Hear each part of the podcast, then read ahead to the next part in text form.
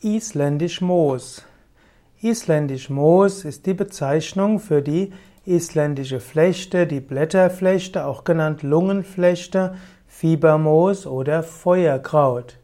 Isländisch Moos ist eine Heilpflanze, die verwendet wird zum Beispiel gegen Hustenerkrankungen. Isländisch Moos kann man zum Beispiel verwenden als äh, als Tee, also man kann sie verwenden als Hustentee, als Brusttee. Man oft ist isländisch Moos aber Bestandteil von Brust- und Hustentees.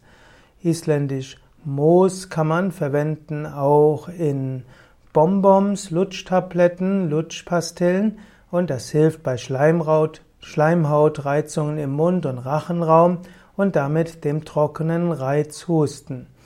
Isländisch Moos kann auch verwendet werden bei Appetitlosigkeit.